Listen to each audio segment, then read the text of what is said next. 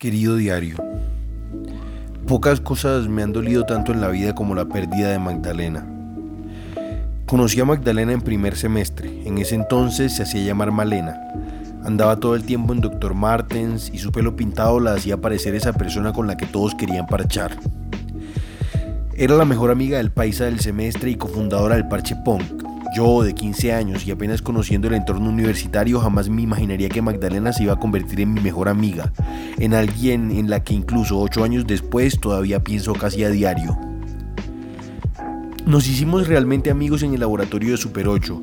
Mis conocimientos de química me hacían particularmente bueno en el proceso de revelado y junto a Santiago pasábamos jornadas de 16 horas seguidas obsesionados con la imagen translúcida del celuloide.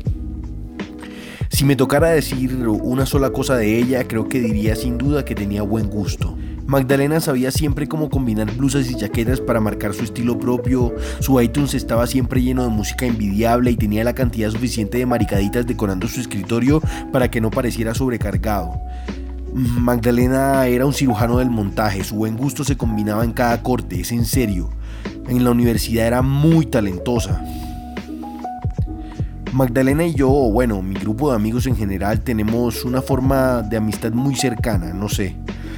Nos metíamos casi a diario en el sauna del conjunto de Magdalena, viajamos en el carro de Felipe de Bogotá al Tairón y de regreso sin aire acondicionado, íbamos juntos al Festival de Cine de Cartagena, sin exageración podíamos estar de las 24 horas del día a 14 horas juntos todos los días.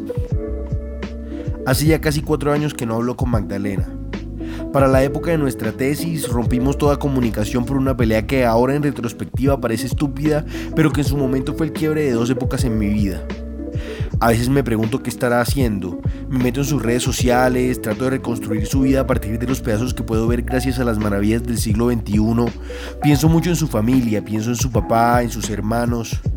Me alegré muchísimo por ella cuando vi que se graduó de la universidad. Casi lloro con la publicación que hizo de cuando le pidieron matrimonio y todavía hoy me meto a su página de IMDB y celebro cada logro con ella.